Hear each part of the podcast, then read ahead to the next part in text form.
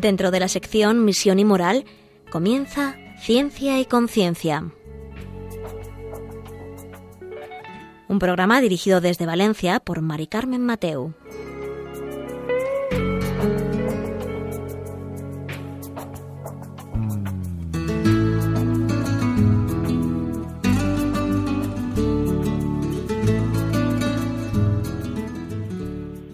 Buenas tardes, queridos oyentes. Un miércoles más, aquí estamos en Ciencia y Conciencia, un programa que hacemos desde el Observatorio de Bioética de la Universidad Católica de Valencia.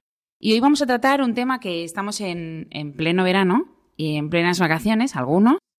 Y entonces tenemos a nuestros jóvenes en las redes sociales, bueno, no sé si más que nunca, pero bueno.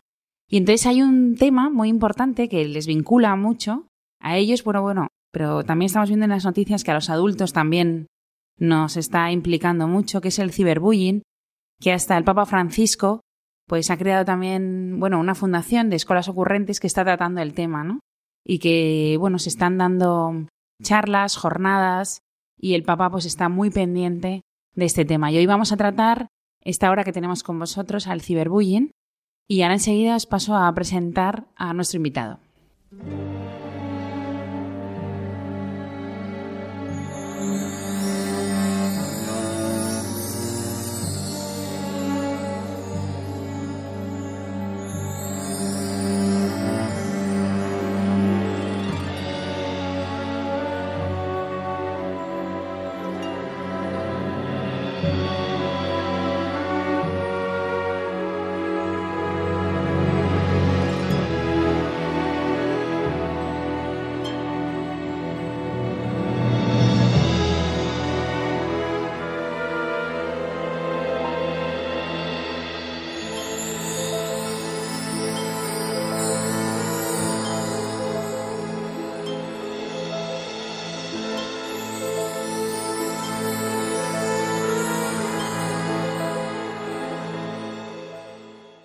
Pues como os decía en la presentación de Ciencia y Conciencia, eh, hoy vamos a tratar el tema que también le preocupa al Papa Francisco, el ciberbullying, y lo vamos a tratar con, con, el doctor en psicología y profesor de esta universidad, de la Universidad Católica de Valencia, con Ángel Turbi. Buenas tardes. Hola, buenas tardes, Carmen. Que ya se está en algunos programas más contándonos eh, los retos de las redes sociales, por así sí. decirlo. Sí, sí. eh, sí que he visto alguna noticia de que el Papa Francisco pues está preocupado con este tema y que además vosotros habéis hecho algunas jornadas, alguna formación.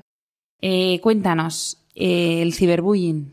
Pues sí, decir, realmente esto del ciberbullying, en relación a lo de lo que comentabas del Papa Francisco, sí que desde la Fundación Pontífica Escolas Ocurrentes y desde aquí en la Universidad, la Cátedra Abierta Escolas Ocurrentes, pues se está trabajando este tema.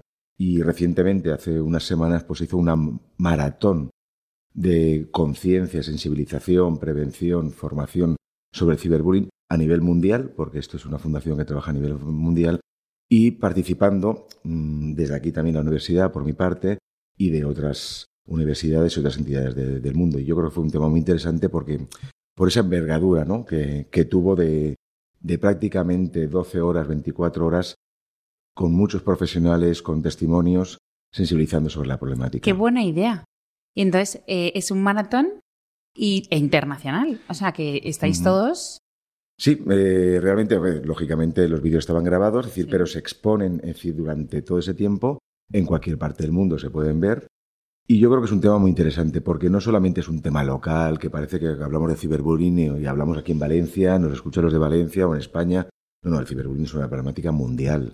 Uh -huh. Y yo creo que por eso se tiene que trabajar a nivel mundial, concienciar a nivel mundial, porque de una forma o de otra se repiten los patrones. Sí, me llama mucha atención lo de a nivel mundial. O sea, al final mm. todos los países tienen este problema. Sí, sí, realmente decir, hombre, podríamos hablar de alguna excepción, lógicamente, pero prácticamente todo el mundo, eh, nuestros jóvenes, nuestros adolescentes, niños, diría yo, porque estos luego nos entraremos uh -huh. eh, un poco más en las edades, eh, tienen esta problemática, es decir, aparecen las problemáticas, tanto víctimas de ciberbullying como agresores de ciberbullying, que yo también quiero resaltar siempre esa parte, ¿no? Cuando se habla de ciberbullying parece que es la víctima, que hay que mm. protegerla. No, no, es decir, tenemos que tener en cuenta también al, al agresor, que hay que trabajar con él.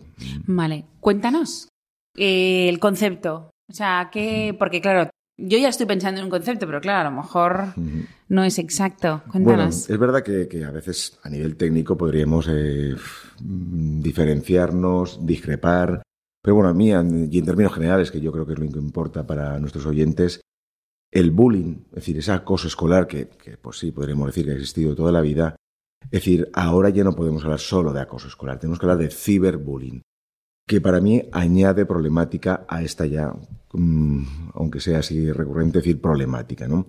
Es decir, antes el bullying podríamos decir que era ese acoso escolar que pasaba en, en- en la escuela, en el colegio, en el instituto, de 9 a 5 de la tarde, de lunes a viernes, podríamos decir, ¿no? Sí. Ahí el, el chico o chica víctima o posible víctima pues estaba bueno, pues asustado, desprotegido, pero llegaba a su casa, llegaba a otro espacio y era un espacio seguro.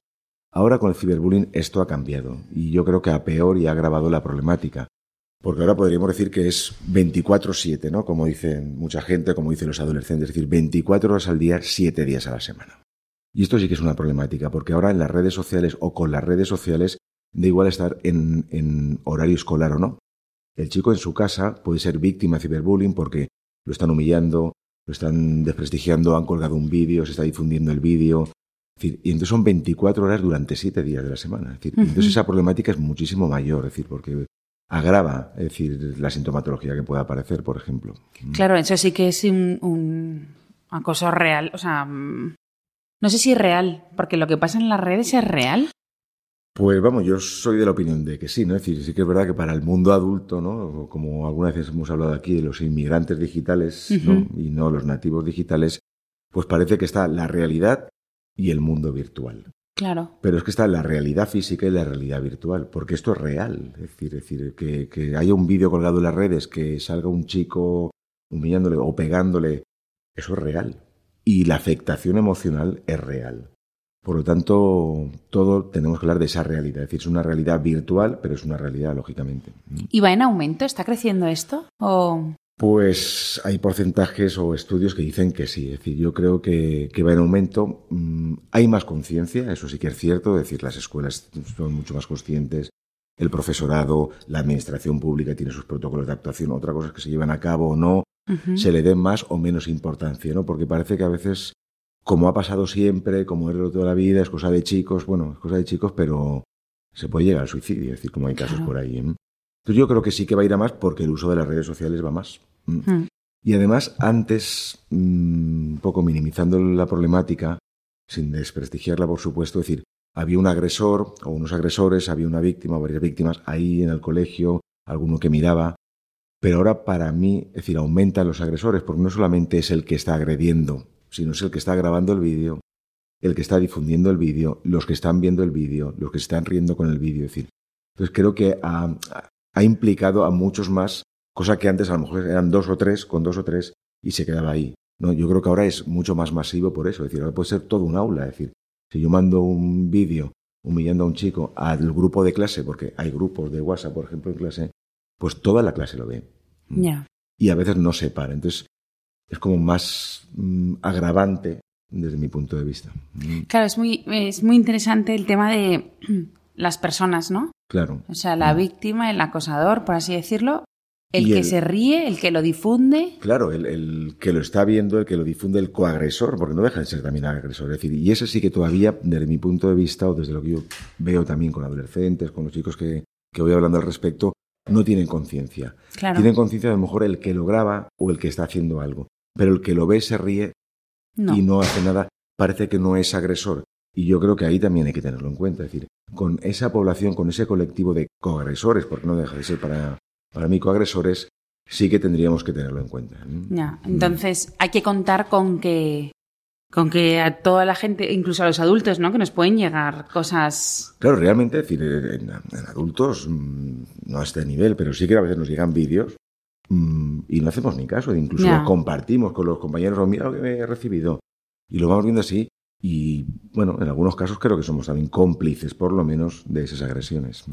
Joder, eso sí que es importante porque no tenemos ninguna conciencia de que, mm, como no hemos maltratado a nadie, como no hemos hecho nada, no tenemos conciencia. Por lo menos yo, sí, me estás despertando mucho el tema de, jo, a lo mejor que un joven de 15, 13, 8, 16 Ujú.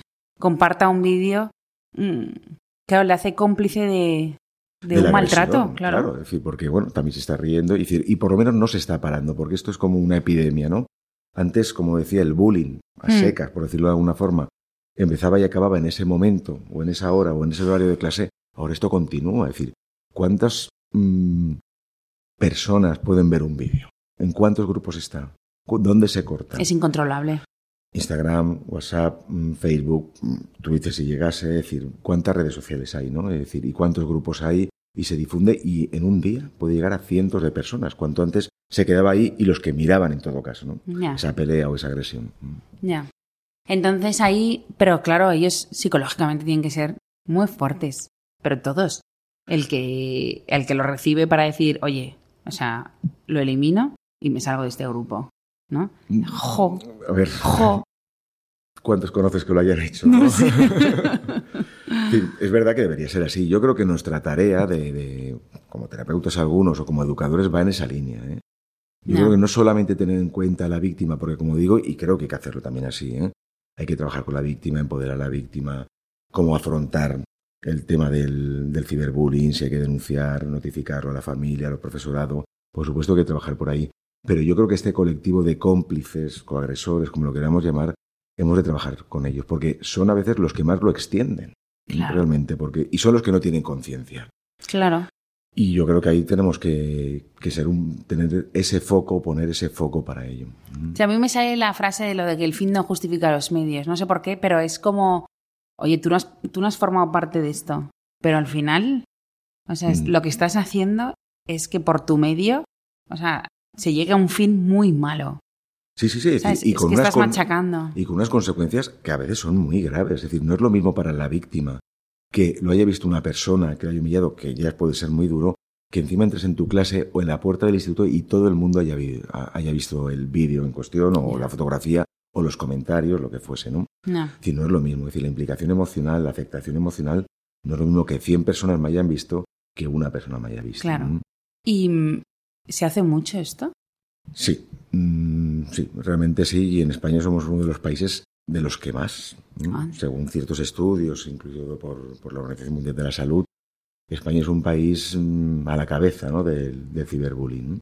¿Nos gusta acosar a, a- Mm, Yo no sé si nos gusta o no, por lo menos no tenemos la conciencia que deberíamos tener para cortarlo, porque, a ver, agresores van a haber, han habido, a veces es propio de la propia adolescencia, ¿no? Pero esto del ciberbullying se nos está yendo de las manos. Es decir, yo creo que el ciberbullying o otras violencias desde las redes sociales, porque a veces van un poco mezcladas, ¿no? Como podría ser el sexting, por ejemplo, ¿no? Que hemos hablado aquí en alguna ocasión. Sí. También es un vídeo, son fotografías que luego se extienden, que no deja de ser bullying o ciberbullying en ciertos contextos escolares. Entonces, claro, en ciberbullying entra todo. Claro, es decir, el ciberbullying es el acoso escolar dentro del entorno TIC u otras tecnologías emergentes. A partir de ahí, los medios pueden ser vídeos, comentarios, eh, perfiles falsos. Claro. eh, hay de todo, ¿no? Mm, Hay de todo y creo que hay que tener mucho cuidado con eso. Hay que concienciar muy bien a los adolescentes, como decía, que pueden ser cómplices, incluso mm, han cometido un delito. Es decir, difundir ciertos vídeos es un delito también, ¿no? incluso que en, en adultos, ¿no? Por la intimidad, por, por Claro. esa parte de agresión. Creo que hay que concienciar mucho desde ahí. Al profesorado también hay que concienciarlo, porque a veces también se atiende al que lo ha grabado y, o ponen el foco en el que lo ha grabado o en el agresor y en la víctima, pero el resto del aula como partícipe de este ciberbullying no se les tiene en cuenta. Y luego a las familias también, ¿no? Cómo detectar lo que hacer, cómo no hacer. En conjunto yo siempre voy un poco a lo mismo, ¿no? Igual que otras veces hemos hablado aquí de las adicciones tecnológicas, Hmm, pues bueno, esto es un riesgo más de ese mal uso eh, Claro. de las tecnologías, ¿no? Es decir, por Claro. un lado estarían las adicciones o tecnoadicciones y por otro eh, esas violencias de las redes sociales que están emergiendo. Yo creo que tenemos que tenerlo en cuenta también desde ahí, es decir, vamos a hacer un uso responsable de las redes sociales, vamos a educar en el uso responsable de las redes sociales. Mm. Pues bueno, nos vamos a quedar con esta idea y vamos a escuchar un poco de música y enseguida estamos con vosotros.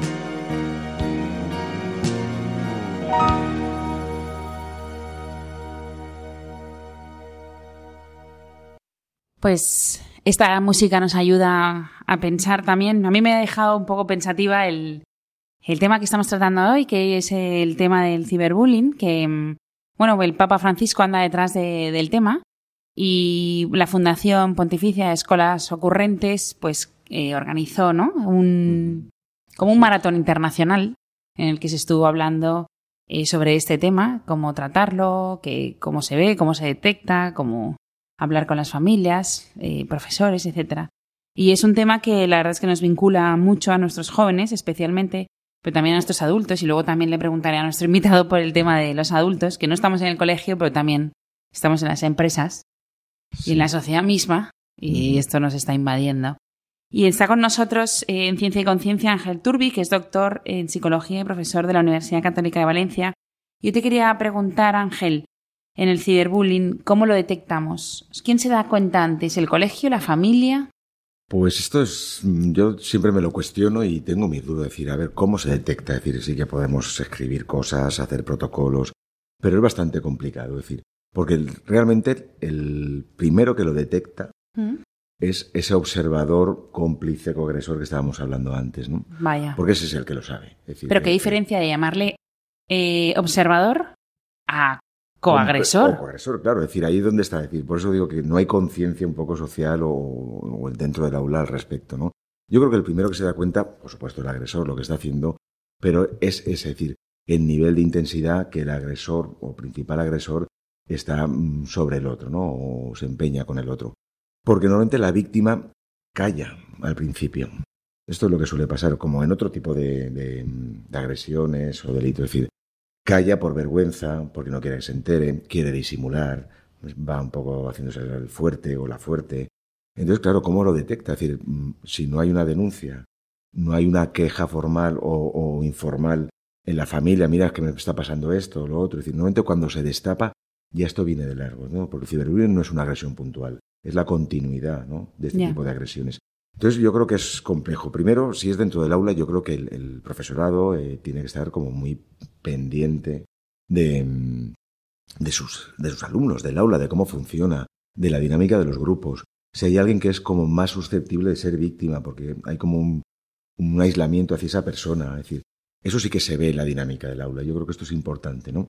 Yo creo que sería la primera forma de empezar a detectarlo. Es decir, la dinámica del aula, los grupos, los guetos, los líderes mm, positivos, negativos, pues este tipo de, cuestiones. ¿no? Yo creo que hay que dialogar con los adolescentes, ¿eh? desde la fundación, desde escuelas ocurrentes, también desde aquí la cátedra de, de abierta escuelas ocurrentes, pues se habla mucho de, esto, ¿no? De, de, vamos a escuchar al adolescente, ¿no? El Papa Francisco ya lo dice, ¿no? Vamos a escuchar a nuestros adolescentes, qué les preocupa, qué les interesa, qué cuestiones tienen, eh, cómo lo pueden solucionar. Y a veces el profesorado, la propia dinámica del sistema educativo no lo permite.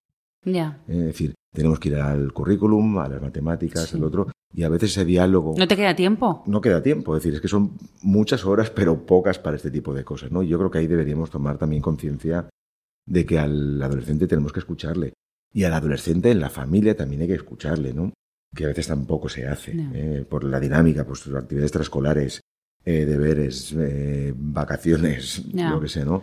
Entonces yo creo que hemos de escucharle, hemos de verlo y luego la susceptibilidad también que tengamos o esa intuición, ¿no? Si el adolescente hace un cambio, eh, siempre un chico alegre, quería salir a la calle, de repente no sale, se aísla, deja de ir con gente, le dices, uy, ¿por qué no sale? No es que prefiero quedarme en casa, ¿no? Estos sí que son síntomas que se ven y los chicos que, que, han sido víctimas de este tipo de cuestiones me lo cuentan, ¿no? Es decir, sobre todo se nota o la familia empieza a percibirlo cuando el chico tenía como más vida social y de repente se reduce al máximo la vida social. Lógicamente no se quiere exponer.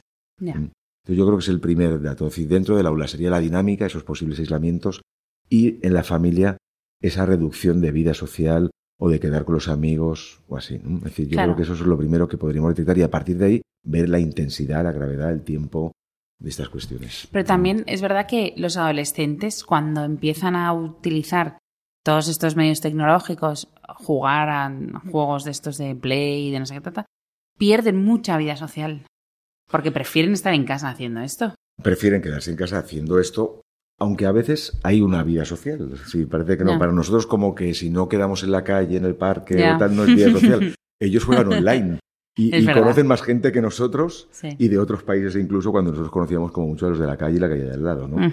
Pero es verdad que se, muchos se refugian ahí, es cierto, ¿eh? Es decir, entonces eso también hay que, hay que tenerlo en cuenta. Yo creo que, bueno, luego podemos hablar un poco de cómo prevenir, cómo equilibrar este tipo de vida social, si no sana, no sana, pues claro. dónde llega la gravedad.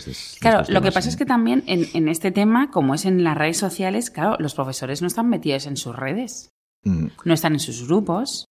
Y si a alguno le decimos que entre en los grupos, dirá, mira, oye, ya tengo suficiente. O a lo mejor hay un grupo en el que sí, pero siete en el que no, ¿no? Claro, eso está ahí. Es decir, por eso tiene que estar como muy, primero, muy formado en ese tipo de cosas. Yo creo que el profesorado a veces no es por una falta de ganas, ni muchísimo menos, sino es por una falta de tiempo muchas veces y una falta de formación, porque claro, tiene que saber de tantas cosas. Ya. Ahora de ciberbullying, de educación, de no sé qué, de solidaridad. Las emociones. Las emociones teatro. Ya, ya. Tiene que saber de todo. Pero es verdad que yo creo que, tenemos que facilitárselo al profesor, es decir, ponérselo fácil, acompañar al profesor, ¿no? Por parte de otros educadores o expertos en la materia, de montar esas dinámicas o esos momentos de escucha del adolescente, ¿no? Porque ahí sí que se percibe. Es decir, yo creo que a veces se podría detectar simplemente hablando con otros adolescentes. Oye, aquí veis que todo es bien, hay algún chico que lo esté pasando peor. Pues mira, si a este lo dejan más de lado, a veces en las redes sociales pues se ríen o lo han quitado de algún grupo. A veces son 20, 25 minutos para poder detectar un posible jo, es muy poco tiempo. Es muy poco tiempo. Es decir, creo que hay que saber hacerlo, hay que crear un clima, pero los adolescentes están por la labor. Es decir, todos los adolescentes, aunque sean observadores, agresores, como decíamos antes, pero sí que algunos son conscientes, ¿no? Entonces, es solamente crear un espacio donde tomen conciencia y decir, es verdad, yo también soy partícipe de esto y yo no quiero serlo. Entonces tengo que decirlo. Y si le preguntamos, nos lo dice. No es que se chiven, porque a veces tenemos ese conciencia, ese, ese momento, ¿no? Tienen ese momento de, no, no, yo no digo nada porque si no, no quiero ser un chivato, por si acaso me toca a mí también ser víctima. Claro. Entonces hay que desmitificar eso de chivarse, no chivarse, sino de, denunciar algo que es grave, que puede tener consecuencias muy graves. Claro. ¿Y qué me dices del agresor? Pues el, el agresor a veces no es consciente de las consecuencias que puede acarrear. A veces ese liderazgo o mal liderazgo, ¿no? Eh, que tiene el aula. Es decir, también tiene sus problemas. Es decir, habría que ver qué hay detrás del agresor. Es decir, yo tampoco quiero victimizar ni muchísimo menos al agresor, pero también tiene sus problemas. Es decir, ¿por qué está haciendo esto? ¿Tiene conciencia realmente de lo que va a pasar, de las consecuencias que tiene sobre el otro? ¿O simplemente quiere un reconocimiento público? Porque a lo mejor si no hubiese observadores, no tuviese público, a lo mejor no habría agresores en este tipo de cosas. ¿eh? Que a veces es más fácil la solución de lo que pensamos. Sí, siempre pensamos que el agresor es el más fuerte pero a lo mejor muchas veces es, el más débil. Débil busca un reconocimiento, una baja autoestima, y esto está estudiado y reconocido también así. Y necesita ese reconocimiento. ¿Cómo lo consigue? Pues atacando a otros, o siendo el gracioso, o, el más atrevido en algunas cosas. Pero realmente los que mantienen el ciberbullying es ese público, o como lo queramos llamar, como llamamos. Jo, este es un cambio de prisma, ¿eh? Yo por lo menos lo planteo desde ahí. A lo mejor otros compañeros podrían verlo desde otro punto de vista, ¿no? Hay otros que se centran mucho más en la víctima, otros mucho más en el agresor. Yo prefiero centrarme en ese los observadores. Porque son los que realmente pueden difundir y mantener el, el ciberbullying o mantienen el ciberbullying. Sí, porque si este hombre, o sea, bueno, por hecho, hablo así, ¿vale? si ese chico eh, lo envía a todo el grupo y nadie lo reenvía a nadie, pues dices, oye, mira. Claro, ya no tiene ese refuerzo que busca, ¿no? Y realmente como hemos dicho, la víctima por vergüenza, por miedo, no denuncia, el agresor lógicamente no va a denunciar. ¿Quiénes son los que pueden denunciar o cortar el, tema, ¿no? esa problemática? Pues ese resto de aula o público o compañeros que son observadores, cogresores o como queramos verlo. Por eso digo que creo que es importante que nos centremos en ese foco cuando no, nos, no, nos centramos nunca ahí. Es verdad. víctima-agresor. Y creo que la solución está en el resto. ¿Y, ¿Y cómo lo trabajas con ellos? Pues como decía, y en esto también la Fundación Pontificia lo, tiene sus mecanismos y tiene sus dinámicas, ¿no? Por, por toda la trayectoria que lleva. Como decía, escuchemos al adolescente, escuchemos a nuestros jóvenes. Es decir, ellos tienen la solución, tienen las respuestas y a veces queremos nosotros como adultos imponer lo que hemos leído, que creemos que es mejor y a veces escuchar a ellos. Yo creo que desde ahí podemos detectar la problemática, eh, dentro de la cátedra aquí también se realizan ciudadanías, ¿no? que es en un encuentro de jóvenes donde se va trabajando con ellos, donde ellos al final, mm, con, por medio de otros educadores, otros técnicos, detectamos las problemáticas que les preocupan yo no presento la problemática que creo que los adolescentes tienen, sino vamos a trabajar la problemática que los adolescentes tienen. Ya. Dicha por ello. Entonces yo creo que son estos espacios, de verdad decir, no, nos compliquemos que, hay que hacerlo esos protocolos de actuación cuando se, se detecta un caso, por supuesto, pero creo que a nivel de preventivo tenemos que ir más a crear espacios de escucha, de compartir, porque de ahí se puede salir el, que hay un caso de bullying o podemos trabajar la posible prevención. Claro. Y me llama la atención el tema de, porque eso también nos está pasando a los adultos. Em, vemos casos en, la, en, los medios de comunicación, ¿no? Que porque, claro, solo, solo conocemos los casos que terminan muy mal, que terminan con un suicidio. Em, no vemos los casos que no terminan así. Claro, lógicamente en prensa o en medios sale pues lo más llamativo, ¿no? Pues alguien que se ha asociado tanto chicos jóvenes hmm. como, como adultos, ¿no? Que han podido pasar, como recientemente hace un par de meses, una empresa, una trabajadora que se suicidó, ¿no? Por, por, compartir ciertos vídeos de tiempo atrás. Que bueno, pues está ahí, es decir, también pasa. Es decir, yo creo que el adulto aún lo tiene peor o lo tenemos peor. ¿Que los adolescentes? Yo diría que sí, porque aún en cuanto al daño que podemos hacer de las redes sociales, aún somos menos conscientes. Ya. Un adulto recibe un vídeo, que a lo mejor es de, de algo que ha salido en, en, prensa, ¿no? Y esto yo lo he visto que pasa, es decir, el adulto intenta encontrar ese vídeo. Es decir, ah. lo busca en las redes sociales, lo busca en YouTube, lo busca en Google. Decir, vídeo de no sé quién, o vídeo, pues años atrás también, cierta famosa, con vídeos de contenido erótico pues el adulto lo busca, es decir, le provoca como cierto morbo. El adolescente por lo menos es consciente del instrumento que tiene en las manos. Ya, y nosotros no. Y nosotros no, es decir, el adolescente es posible que no sepa dónde puede llegar el daño, ¿no? Pero el adulto lo ve como un teléfono. Nosotros vemos un, el, móvil y lo seguimos viendo como un teléfono. Sí. Es decir, es el teléfono. Eh, el adolescente no llama nunca por teléfono. Es decir, ¿cuántos adolescentes llaman? Ya. Son audios de WhatsApp. Es decir, nosotros solo lo vemos desde ahí. El adolescente lo ve como otro instrumento, otra cosa, incluso para ver vídeos, para ver series. Nosotros el adulto no tanto, ¿no? Pero yo creo que es un problema que, que el adulto, claro, es decir, imagínate como estás diciendo tú, Carmen, es decir, el adulto no es consciente, pasa en el mundo adulto, llegando incluso al suicidio. Mm. ¿Cómo queremos educar el adulto a los adolescentes, cómo queremos concienciar, sensibilizar el tema cuando no somos conscientes del propio adulto. Yo creo que hay en la familia, la sociedad en general, programas de este tipo ¿no? que, has querido hacer ¿no? Hmm. sobre esta temática. Yo creo que tenemos que tomar conciencia, es decir, creo que ya está bien de hablar, como se habla muchas veces, de nuevas tecnologías, que ya no son tan nuevas, es decir, son tecnologías que están ahí, entornos TIC, nuevas tecnologías emergentes, como es el concepto que estamos utilizando ahora, y que tiene un riesgo. Tenemos que hacer un uso responsable y tenemos que saber y conocer lo que es un delito y lo que no, porque parece que un delito es matar a alguien, hmm. robar a alguien, pero por el móvil no pasa nada. Ya. Y son delitos. Como no te ve nadie. Como no te ve nadie. Y no es que a mí me lo han pasado. Ya. Es decir, esto me lo han pasado, es como muy socorrido. Bueno, lo te lo han pasado, lo has visto, te, has reído, mm, lo has compartido. Mm, estamos contribuyendo a una problemática que no la estamos parando. Mm. Y, y, ese es el ejemplo que estamos dando a los adolescentes. Es decir, si un adolescente o un adulto, un padre, una madre, no tiene conciencia del daño que puede hacer en su propio mundo ¿no? adulto, ¿cómo va a detectar? ¿Cómo va a educar? Por eso son muchas frases de padres, madres, profesores de, bueno, no pasa nada, no es para tanto, pues tú no les hagas caso, pues oye, pues si lo ven, pues bórralo el vídeo. No tiene conciencia, ¿no? Los adultos. No, la verdad es que ahora estabas hablando y yo digo, ojo, es que a lo mejor compartir es, claro, es como volver a hacer la agresión.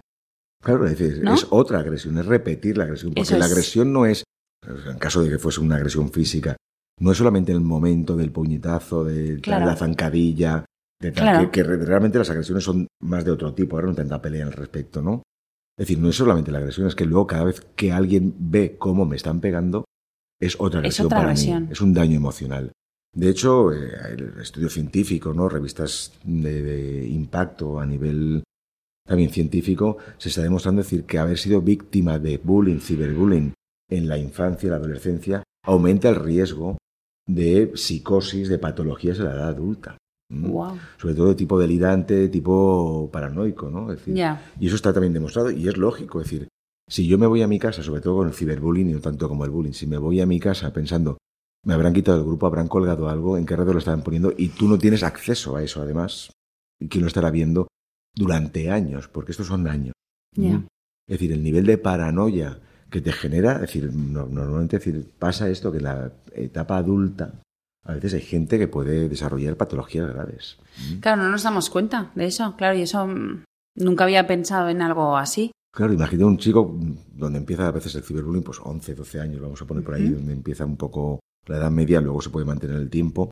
No es tanto de adolescentes mayores, es decir, a veces son preadolescentes, ¿eh? Que suelen iniciarse ahí. Es decir, durante dos, tres, cuatro años, mm, a mí chicos que vienen a, consulta me lo dicen, es decir, no es que esto empezó en quinto de primaria hasta tercero de la ESO, por ejemplo, cuatro años. Ya. Cuatro años, ¿eh? Sufriendo así, es decir, el nivel de afectación, mm, imagínate cómo puede ser, y lógicamente se entiende que haya gente que quiera desaparecer eh, con ideación suicida, ¿no? Y que algunas veces pues, se lleva a caso, claro. Claro, claro, eso sí que se, entiende mucho mejor en ese, en ese aspecto, el, en lo de la paranoia, el estar todo el rato obsesivo. Claro. ¿no? O sea, que te puedes luego... Claro, es que no sabes quién lo está haciendo, cómo lo está haciendo, porque antes, pues eso, te pegaban en el colegio, te quitaban el estuche, se reían de ti, pero te ibas a tu casa y se paraba. Ya. Ahora no. ¿Sabes lo que pasa? Que hay veces que pensamos los adultos cuando están típica tertulia, que sale este tema o lo que sea, y dices, joder, pues igual que antes. ¿Sabes? Antes tal, pero claro, el tema es ese, que antes lo sufrías, te ibas a tu casa y en tu casa era un entorno bueno. Claro. Tu, la calle, no sé dónde fueras, ¿no? Con tus un entorno seguro. Es decir, un entorno seguro, exacto. Mm. Ahora no hay entorno seguro nunca. Claro, la red no es segura. Claro.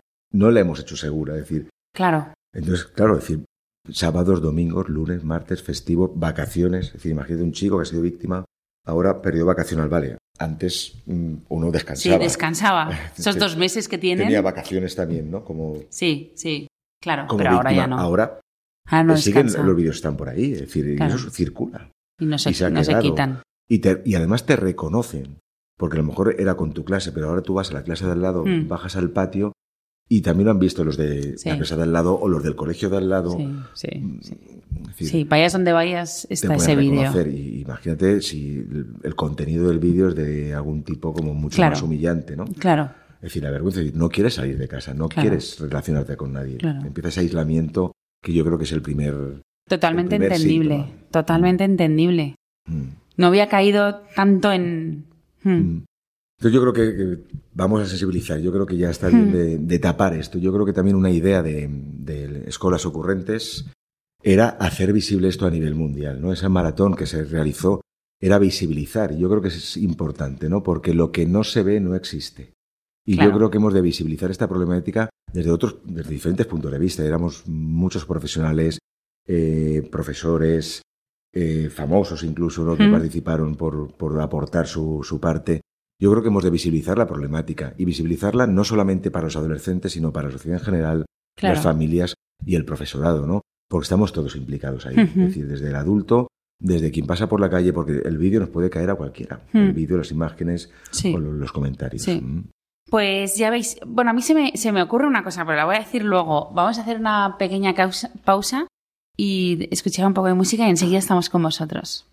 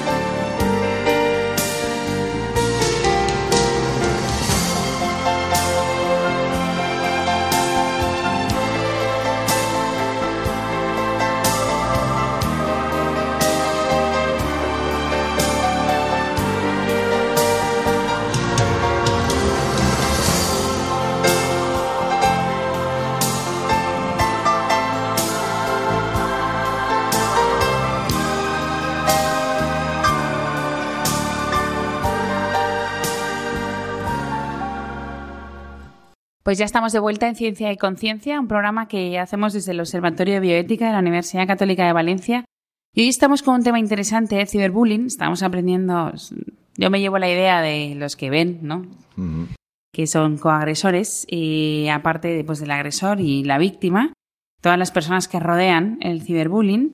Eh, y haciendo un muy pequeño resumen, muy, muy, muy pequeño para los que ahora se conectan a la radio, pues no es un tema que hasta el Papa Francisco pues eh, está poniendo el foco en el tema del ciberbullying, que tengamos mucho cuidado, que cuidado con nuestros jóvenes que pues están sufriendo y están sufriendo mucho, ¿no? Y nos estamos dando cuenta que antes sufrían solo cuando iban al colegio, los que tenían el bullying y ahora pues sufren pues lo que nos ha dicho nuestro invitado 24/7, ¿no? 24 horas al día durante 7 días a la semana. Y entonces hay que poner un poco el foco, ¿no? Y, y ver qué hacemos, ¿no? Con este tema. Y por eso está con nosotros eh, Ángel Turbi, que es eh, doctor en psicología y profesor de la Universidad Católica de Valencia. Y antes de la pausa que hemos hecho, yo te quería decir un tema, pero he pensado, porque mm, yo digo, jolín, la verdad es que estoy cayendo en la cuenta que es un tema muy importante. Sabía que era importante, pero es un tema pues que acoge a mucha gente, ¿no? Y el tema de la obsesión, de la paranoia, del sufrimiento, alargado en el tiempo y que todo el mundo lo sabe y vayas donde vayas está. Y yo me pregunto, ¿y por qué un niño de 11, 12 años tiene móvil ¿no? y acceso a las redes sociales? Mm. Sí, yo te podría preguntar, ¿y por qué un niño de 11, 12 años no puede tener móvil? ¿no? Porque no está preparado. no tiene madurez suficiente, ¿no? Bueno, eso es lo que yo pienso y por eso tengo las peleas con mis hijos. ¿Somos las únicas que no tenemos móviles? pues bueno, cuando estés preparado lo tendrás. Es un tema delicado, vamos a ver. Es decir, ya no tenemos que hablar solo de mente del móvil, es decir, porque el móvil, como decíamos antes, ¿no? El móvil para el adulto es una cosa, pero para el chico, para el adolescente o la adolescente. Digo redes sociales, ¿no? Eh, es verdad que durante años, y, me incluyo, es decir, y yo creo que como sabíamos poco del tema, éramos como muy, muy inmigrantes. Sí. Y sabíamos cero casi al respecto hablamos de esto, ¿no? Es decir, hasta cierta edad no puede tener móvil. A partir de cierta edad, tanto tiempo. A partir de cierta edad, de cierta edad puede jugar tanto a la Play. Sí. Eh, hablamos un poco de eso, ¿no?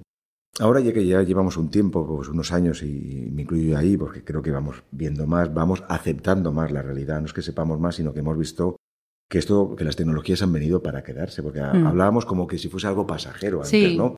No, está Internet, ya se le pasará, o, o los juegos, decir, no, no, las tecnologías ya se quedan. Es decir, incluso creo que ya han evolucionado tanto que, que, ya no pueden evolucionar muchísimo más, que seguramente sí, por supuesto, ¿no? Pero entonces, como ya sabemos que la tecnología viene para quedarse, hemos de aprender a convivir con la tecnología. Y ahora estamos hablando, a, algunos, no yo solo, por supuesto, de el 3, 6, 9, 12, ¿no? Algo así, ¿no? Por decirlo de alguna forma, ¿no? Es decir, ¿cómo podemos educar a nuestros hijos? Porque esto es un tema de educación. Y ahí ya voy un poco a la prevención ya un poco sin, sin olvidarnos de la temática de hoy del ciberbullying, pero sigue un poco de el uso responsable de las tecnologías que podríamos evitar el tema del ciberbullying. Es decir, ¿cómo educamos a nuestros hijos? Y es eso del 3, 6, 9, 12, es decir, de 0 a 3 años de una forma, de 3 a 6 otra, de 6 a 9 otra, de 9 a 12 y a partir de 12. Porque hemos de tener en cuenta la psicología evolutiva, y ahí sí que estoy de acuerdo contigo lo que decías por esa madurez, ¿no? Porque antes decimos, no, hasta que un, un, chico no tenga 12, 14 años no tenga móvil. Vale, no, ha tenido móvil nunca, vamos a contar con ello, y a los 14 años le damos un móvil. No sabe usarlo. Sí, son eso lo, sabe usar cualquiera. No lo sabe usar de forma responsable. Ah, vale. No sabe usarlo, ¿no? Entonces yo creo que igual que enseñamos a nuestros hijos, es decir, eh, con dos, tres años, pues a que no puede poner los dedos en el enchufe, a que no puede ir andando por aquí, o no puede ir solo por allá, o no se puede asomar en la ventana, decir, le estamos enseñando a nuestros hijos a funcionar en la vida física, pues por la calle primero vamos cogidos de la mano. Eh, paramos en el semáforo cogidos de la mano y le decimos lo del rojo y el verde. Hmm. Luego ya un poco más mayor ya va al lado nuestro y ya no lo cogemos de la mano. Luego va un poco por delante y nosotros detrás viendo. Lo llevamos al colegio hasta la puerta, luego ya está la esquina y vemos si entra o no entra. O antes le enseñamos a comprar el pan y ahora ya le esperamos fuera para ver y que se aprenda a comprar el pan. Es decir, le estamos educando a vivir en la vida, ¿no? ¿Por qué no les enseñamos a vivir en la vida virtual? Es decir, y ahí está el secreto, ¿no? El secreto o la clave, diría yo, de la educación. Tenemos que enseñar a nuestros hijos poco a poco ¿eh? a que aprendan a vivir, a convivir, a funcionar en las redes sociales. por ejemplo, de 0 a 3 años, pues no tiene mucho sentido que vean muchas pantallas. Es, decir, es más psicomotricidad, pero no se les tiene que prohibir, porque al fin de cuentas van a utilizar la tecnología. De 3 a 6, pues a lo mejor evitar al máximo los juegos o que haya un mayor tiempo de juegos en pantalla y más juegos, por ejemplo, físicos o de relación, de normas. Luego ya de 6 a 9, pues a lo mejor ya puede tener el móvil, nuestro móvil, bajo nuestra supervisión o conectarse a Internet en un espacio público con nosotros en el comedor de la casa, en donde tengamos acceso directo a lo que está conectándose o no se esté conectando. ¿no? Y poco a poco desde ahí, es decir, y cuando sea más responsable, pues ya podrá funcionar solo en ese mundo virtual que, estamos. Y yo creo que hemos de trabajar ya desde esa línea, ¿eh? no tanto desde el prohibicionismo o no, que es un poco lo que teníamos que hacer, porque verdad no, era responsable, no eran maduros, y para que quiere un, chico de 8 años un móvil, pues bueno, pues realmente no lo quiere para nada o no debería tenerlo para nada. Pero es mm. que funcionan desde ahí estamos, y el mundo funciona desde ahí. ¿no? Ya. Entonces, ya que está ahí y la tecnología, visto lo visto, ha venido para quedarse, pues mm. vamos a trabajar con nuestros hijos, nuestros adolescentes, nuestros niños, nuestros jóvenes, a que funcionen, a enseñarles a vivir de forma responsable en las redes sociales. Yo fíjate, yo eh, tomé la decisión y, aparte se lo explico, ¿eh? O sea, el mayor mío va a cumplir 14 y no tiene móvil. Usa el mío, si tiene que llamar a un amigo, a no sé quién, si algún amigo tiene que llamarle que sí tiene móvil, me llama a mí y le digo, vale, te lo paso. Y ya se va él, habla, whatsappea Con, con el otro, lo que quiera y no hay ningún problema.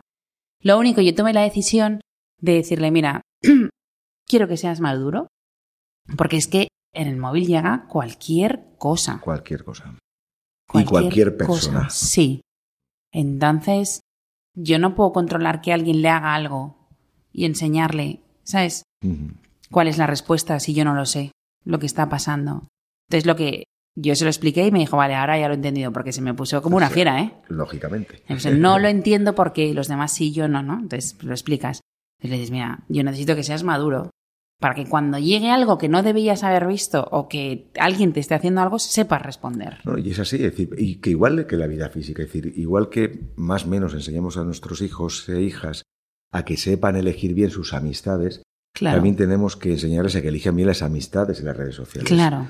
Igual que les enseñamos a que ten cuidado, no te fíes de ciertas personas que te digan no sé qué, no te fíes de las personas, de mensajes que te llegan a través de las redes sociales. Claro. Es un paralelismo, es decir, pero yo creo que, creo que los padres lo entienden mejor o las familias lo entienden mejor si lo hablamos desde ahí, ¿no? Es decir, igual que enseñas la vida física a que elijan las amistades, a que no vayan con este, que, que ten cuidado, no te fíes, vamos a enseñarle lo hmm. otro. Porque muchos padres mm, se han confundido, ¿no? Muchos padres y madres, ¿no? Se han confundido. decir, para que esté en la calle, que en la calle donde están los peligros, que esté en casa. Claro. Que así lo veo Ahí está la confusión. Y ahí hay más peligros posiblemente que a lo mejor en la calle que me asomo a la ventana y lo veo. Sí.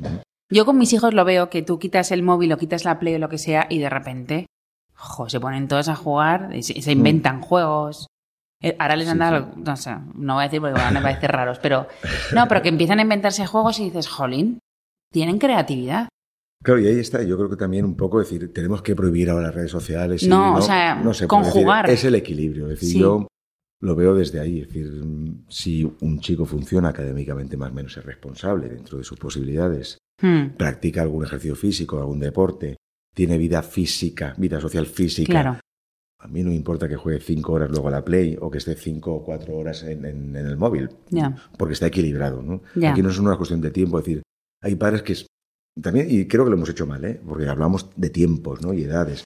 No, no, más de dos horas no. Entonces, claro, el chico jugaba solamente dos horas, pero el resto estaba aburrido, no tenía nada, no hacía nada. Pues yo casi prefiero que juegue online. Ya, claro. no esté haciendo nada. la cuestión es que esté equilibrada un poco por su vida, ¿no? Desde, según la edad, lógicamente, pues la parte académica, una parte física en el sentido de de deporte hmm. y amigos que pueden salir a la calle, que puedan compartir, que se vean la cara y luego pues que jueguen online. Sí, porque yo lo que he notado es que ahora los jóvenes muchos no salen mucho. Claro, no, no, decir, eh, se ha reducido. llama a tus amigos y vete a tomar algo y dice, ¿para qué? Hmm. No, o dice, no, hemos quedado. Y tú esperando un poco a ver, ¿y dónde habéis quedado? No, a las 5 en casa. Y se conectan todos a la misma hora. Bueno, es verdad que, no lo entendemos. Hmm. Es que es un cambio. es un cambio, ¿no? Igual que los juegos online, ¿no? Es decir, yo a veces lo pongo de ejemplo a los padres, ¿no? Es decir, por esas discusiones que tienen, porque antes si tu madre o tu padre te veía jugar al fútbol con los amigos y te decía vámonos ya y espérate pues entendía que se tenía que esperar porque el partido estaba a mitad o, y que no ibas a dejarlos tirados ¿no? en ese momento. Ahora, eh, si es online, como no los ven, la madre o el padre no entiende por qué tiene que estar ayer, hijo, porque nosotros los adultos todavía tenemos la tecla de pause ¿eh? aquí metida. Que antes los juegos era un pause y luego mm. lo continuabas. Ahora no. ahora no. porque están jugando con otros. Claro, es, como un partido. Es decir, entonces, ¿cómo vas a interrumpir? Es decir, que van a pensar mis amigos y ahora los dejo tirados. Pues que sepas que un programa que viniste hace no sé cuánto tiempo, un par de años, dijiste esa idea y yo era de las que ya se apaga y se apaga. Y claro, y tenía unas peloteras. Claro. Claro, y entonces digo, quiero que lo apaguéis. ¿Cuántos minutos quedan? Y entonces me dicen, ocho. Perfecto. Pues a los ocho minutos se termina, por favor o sabiendo lo que dura la partida, más o menos lo que puede durar, pues si sabes que te tienes que ir, pues no empieces la partida. Sí, yo a veces les digo, avisad que vosotros cuando termine el partido nos tenemos que ir, ¿sabes? O lo que sea, ¿sabes? Pues digo que hemos de también un poco los adultos cambiar el paradigma, decir que es otra realidad, pero es realidad, ¿no? Volviendo un poco como a los principios, ¿no? Hmm. al principio del programa que preguntabas. Sí, y lo que nos damos cuenta es que las generaciones que vienen, vienen mucho más fuertes, hmm.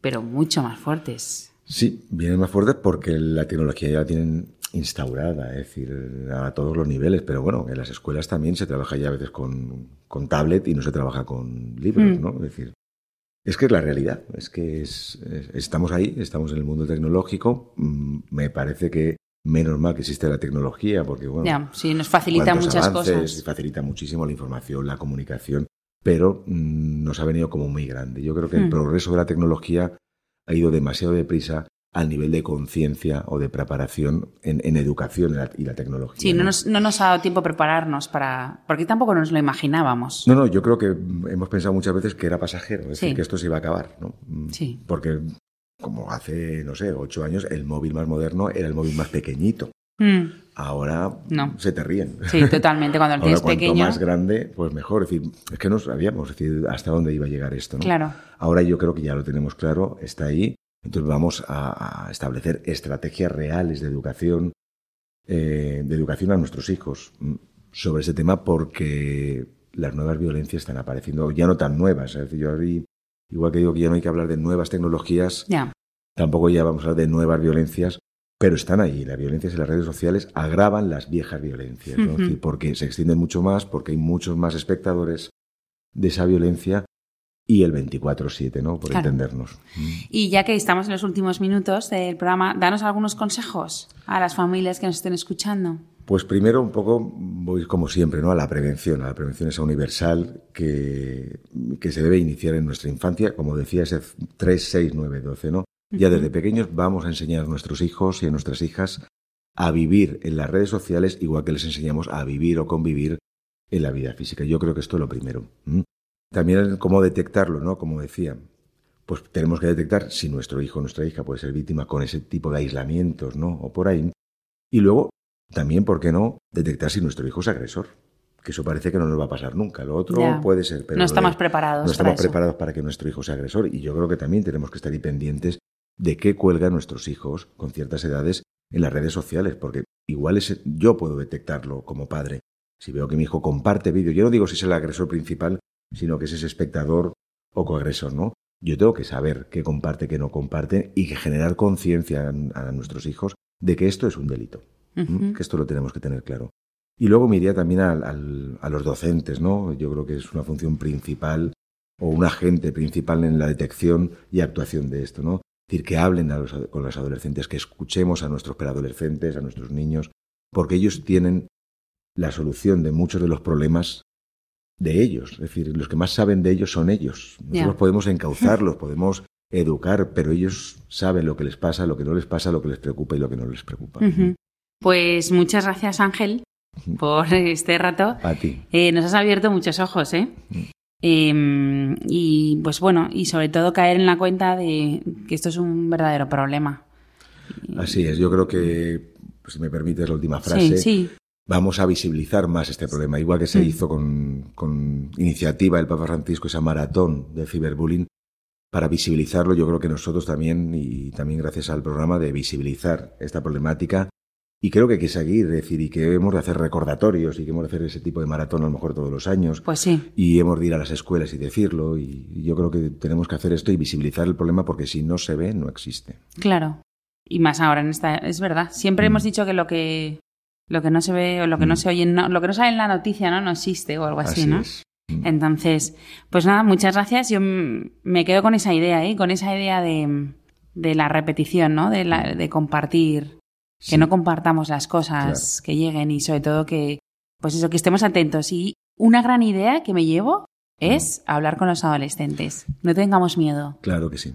porque así nos enteraremos mejor, tendremos más confianza y si les pasa algo nos lo contarán. Eso es, esa es la idea. Mm. Muy bien, pues muchas gracias Ángel. y a todos vosotros que, mm, que estéis pasando buenas vacaciones, los que estén de vacaciones, claro. Nosotros aún no. Y nada, y nos vemos en 15 días y muchas gracias a Ángelo que hoy está aquí a pleno calor con nosotros y haciéndolo realidad. Muchas gracias a todos. Adiós.